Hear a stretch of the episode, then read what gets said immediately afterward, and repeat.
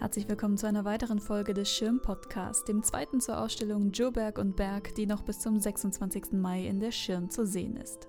Nathalie Joberg und Hans Berg sind ein schwedisches Künstlerduo. Joberg kreiert absurd groteske Animationsfilme, Hans Berg komponiert die Musik dazu. Nachdem wir in der ersten Folge die Filme und ihre Bezüge zum Märchen vorgestellt haben, hören wir heute in die Musik und fragen uns, wie Musik im Zusammenspiel mit dem Bild funktioniert. Und was macht Musik im Raum? Wie ist Hans Bergs Musik zu definieren? Als Soundtrack, Ambientmusik, Klanglandschaft oder etwas ganz anderes?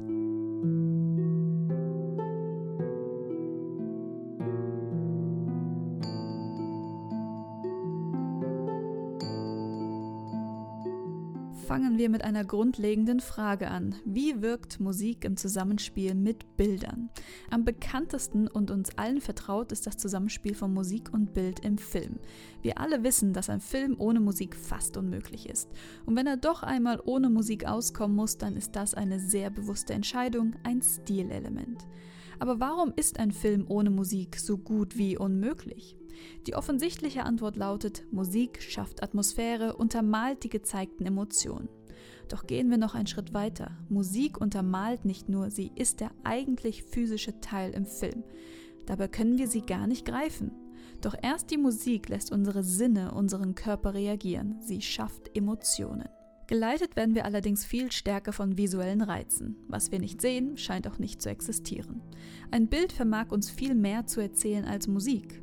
So der Eindruck, weil wir in einer Gesellschaft leben, die auf visuelle Reize ausgerichtet ist. Dabei ist Musik wesentlich mächtiger als das Bild. Sie kann uns berühren, ohne dass wir es merken und kontrollieren können. Im Film sind wir uns oft gar nicht bewusst, dass überhaupt Musik zu hören ist. Bilder allein können selten so starke Emotionen erzeugen wie Musik. Wenn wir bei einem Film den Ton ausschalten, bleibt von dessen Wirkung reichlich wenig übrig. Musik wirkt. Aber welche Bilder brauchen welche Art von Musik? Ein konkretes Beispiel. Eine grausame Filmszene, ein Gemetzel. Ist die Musik dann ebenfalls laut, chaotisch, alarmierend dicht? Nein, wahrscheinlich ist sie eher das Gegenteil. Reduziert, minimal, vielleicht ist es nur ein Ton, ein sehr hoher, denn hohe Töne haben immer etwas Alarmierendes, drücken äußerste Spannung aus. In einer solchen Gemetzelszene steht die Musik im Gegensatz zu dem, was wir sehen und erzielt gerade dadurch eine große Wirkung, denn wir fühlen unbewusst, dass Musik und Bild nicht zusammenpassen.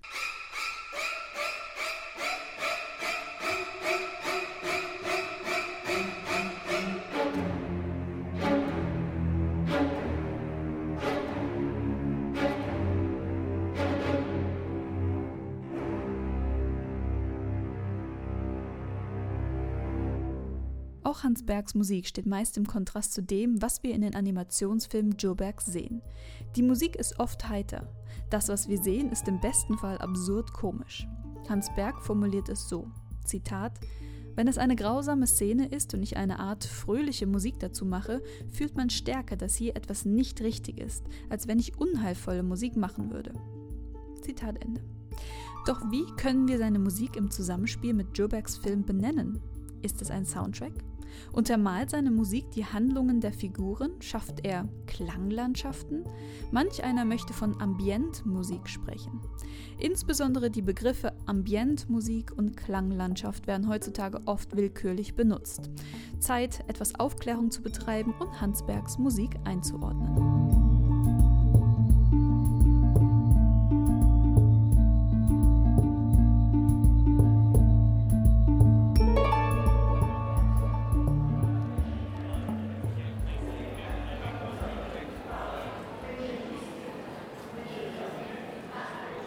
Der deutsche Begriff Klanglandschaft ist keine ausreichende Übersetzung für das englische Original Soundscape.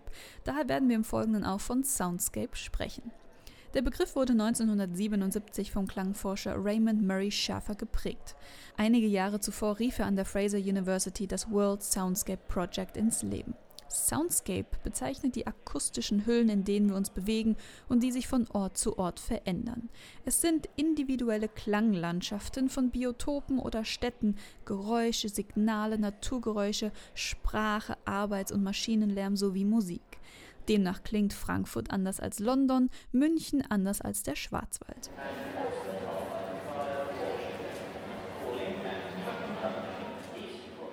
Das Projekt hatte zum Ziel, Menschen für ihre akustische Umgebung zu sensibilisieren, ihnen bewusst zu machen, welche Geräusche sie alltäglich umgeben. Viele Geräusche, und Geräusch muss in diesem Fall nicht negativ störend sein, nehmen wir oft gar nicht mehr wahr. Das können Vogelgezwitscher oder die Flugzeuge über unseren Köpfen sein, Verkehr, das Surren der Heizung, vielleicht auch das Rauschen des Meeres, wenn man Glück hat, in seiner Nähe zu wohnen. Wir werden ständig mit akustischen Signalen bombardiert genauso wie mit visuellen Reizen. Aber wie bereits erwähnt, nehmen wir beide unterschiedlich intensiv wahr. Schafer definierte in diesem Zusammenhang zwei unterschiedliche Umgebungen, Hi-Fi und Lo-Fi. Lo-Fi bedeutet, dass wir akustische Einzelereignisse nicht mehr differenziert wahrnehmen können. In den meisten Städten ist das der Fall oder an Orten wie Bahnhöfen. Schafer spricht von einer akustischen Anordnung. Wie bei der räumlichen Perspektive gibt es auch hier Vorder- und Hintergrund. In Städten nehmen wir meist nur die lauten Geräusche in unserer unmittelbaren Umgebung wahr. Ein in die Ferne hören ist nicht möglich. In einer Hi-Fi-Umgebung überlappen die Töne in geringem Maße. Sie sind nicht so laut und wir können sie differenziert wahrnehmen, etwa im Feld, im Wald, allgemein in der Natur. Wir können weiter in die Ferne hören.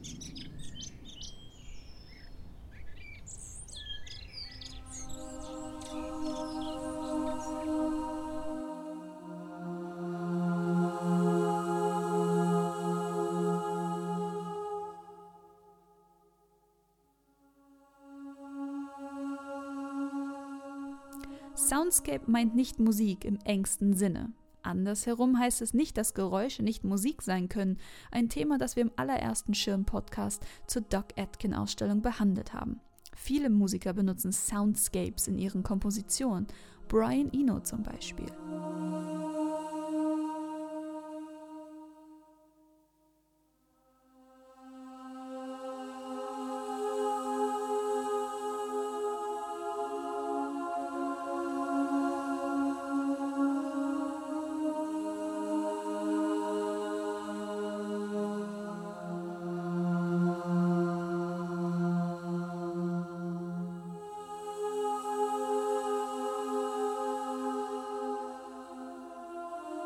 Brian Eno ist eine Institution in der Musik und unter anderem der Begründer von Ambient Music. Noch so ein Begriff, der heute inflationär gebraucht wird. Ambient heißt zunächst einmal atmosphärisch. Eno konzipierte den Ambient-Musikstil 1975 als seine persönliche Vorstellung von Musik, die eine Umgebung einfärbt oder parfümiert. Ambientmusik drängt sich nicht auf, was hier oft negativ ausgelegt wird. Wir denken dabei an die Musik in Bars, die im Hintergrund plätschert und nicht nervt. Aber die ursprüngliche Intention Inos war eine andere. Die Musik sollte eine Atmosphäre schaffen und dadurch die Bedingungen im Raum verändern. Ino schrieb dazu 1978, Zitat, Ambientmusik muss sich für viele verschiedene Stufen von auditiver Aufmerksamkeit eignen, ohne dabei eine bestimmte zu erzwingen. Man muss sie ebenso ignorieren wie interessant finden können.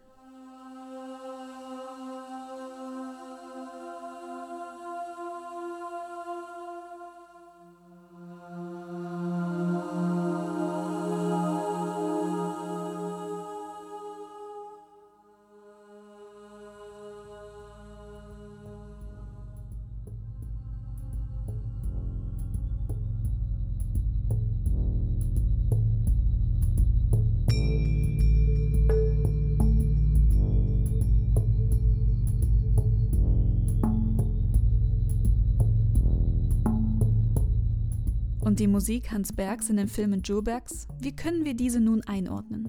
Sie ist ein bisschen Soundscape, weil sie dazu beiträgt, die Welt in Jobergs Filmen zu erschaffen und wir nehmen sie als typisch für diese Welt wahr. Sie ist auch ein bisschen ambient, denn sie füllt Jobergs Räume mit Atmosphäre und diese verändert, wie wir auf diese Szenen schauen. Sie ist auch ein bisschen ambient, denn sie füllt Jobergs Räume mit Atmosphäre und diese verändert, wie wir auf diese Szenen schauen. Die Musik parfümiert. Doch die Art und Weise, wie Hans Berg die Musik schafft, ist dem Vorgehen des Filmmusikkomponierens dann doch am ähnlichsten. Seine Musik spielt keine untergeordnete Rolle. Sie ist nicht zufällig, sie steht nicht im Hintergrund, sondern gleichberechtigt auf der Ebene des Bildes und die Musik wird zielgerichtet und mit Intention komponiert. Die Bilder erreichen erst ihre volle Wirkung mit der Musik und dies geschieht durch Parameter wie Tempo, Harmonie, Melodie, Struktur. Nur nehmen wir dies, wie bereits erwähnt, kaum oder nur unbewusst wahr.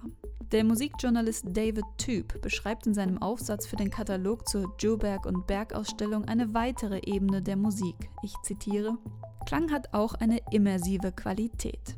Unsichtbar füllt er den Raum, selbst wenn er kaum hörbar ist, und erzeugt eine klebrige oder flüssige Materialität, durch die jeder hindurch muss.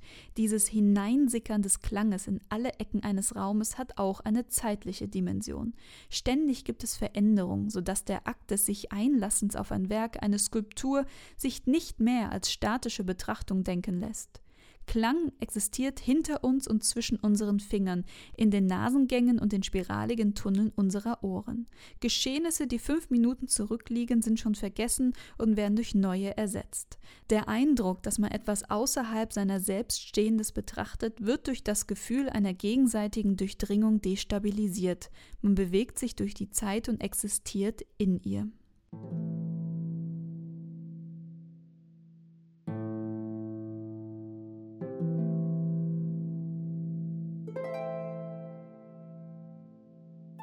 Wir können die Filme Jobergs nun auf unterschiedliche Weise anschauen. In Anführungsstrichen wie immer, indem wir uns von den Bildern leiten lassen oder aber wir achten einmal mehr auf die Musik. Welche Musik können wir in welchen Szenen hören? Was macht die Musik mit uns? Was fühlen wir? Welches Gefühl bleibt, nachdem wir uns von einem Video abgewendet haben? Und ist dieses Gefühl auf die Musik oder die Bilder zurückzuführen? Können wir uns die Videos auch ohne Musik vorstellen und was würde von ihrer Wirkung bleiben? Viel Spaß beim Selbstversuch und beim Antworten suchen. Eins sei gesagt, die eine einzige Antwort gibt es nicht. Das war eine weitere Folge des Schirm Podcasts. Wir hoffen, er hat euch gefallen. Bis zum nächsten Mal.